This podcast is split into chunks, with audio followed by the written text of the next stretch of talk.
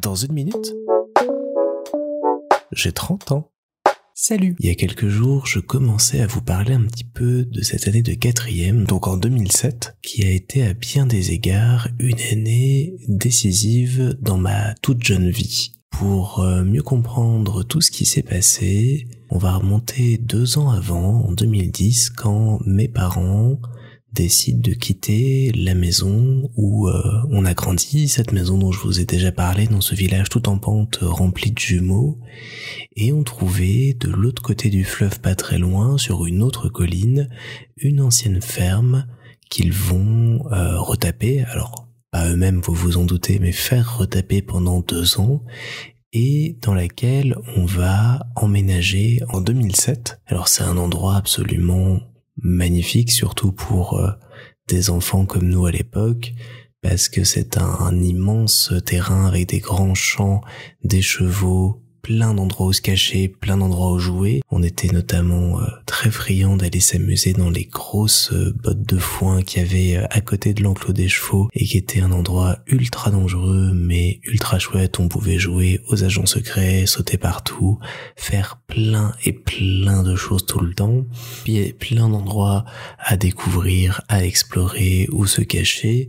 Et comme mes parents avaient décidé de refaire toute cette maison de A à Z, on a pu nous-mêmes décider où allaient être nos chambres et un petit peu les euh, pimper, décider euh, si on voulait euh, y ajouter des choses dedans ou pas. Donc on est rentré comme ça à l'année de nos 14 ans dans un nouvel environnement, une nouvelle maison, une nouvelle chambre qu'on a comme ça appris à découvrir et qu'on a pu vraiment s'approprier. Parce que jusque-là, on a été toujours dans la même maison, qu'on n'avait jamais encore quitté dans la même chambre que celle où nos parents nous avaient placés bien des années auparavant, et là on était dans un endroit qu'on avait décidé d'occuper. Ma plus grande tristesse a été de quitter mon Vélux et de ne plus avoir le bruit de la pluie le soir pour m'endormir, et de me retrouver, par un mauvais choix de ma part, dans la chambre mitoyenne à celle de mes parents, de pouvoir euh, les entendre discuter, regarder la télé ou autre jusqu'à tard dans la nuit,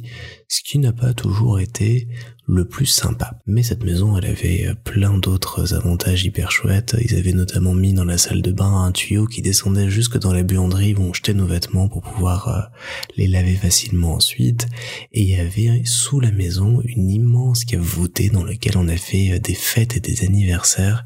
C'était vraiment très très cool comme endroit, j'en garde de très bons souvenirs et c'est un endroit qu'on n'a pas connu longtemps parce que spoiler, on y est resté moins d'une année avant de redéménager pour un nouvel endroit qui cette fois-ci a tout changé. Mais ça, ça va arriver à la fin de l'année de quatrième. Je vous en reparlerai d'ici quelques épisodes.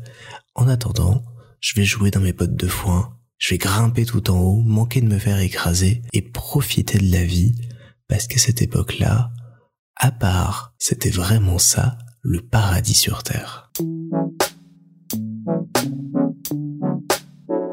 Et je me souviens maintenant que mon papa, lors des travaux dans cette maison, avait demandé à avoir un chiotte rien qu'à lui.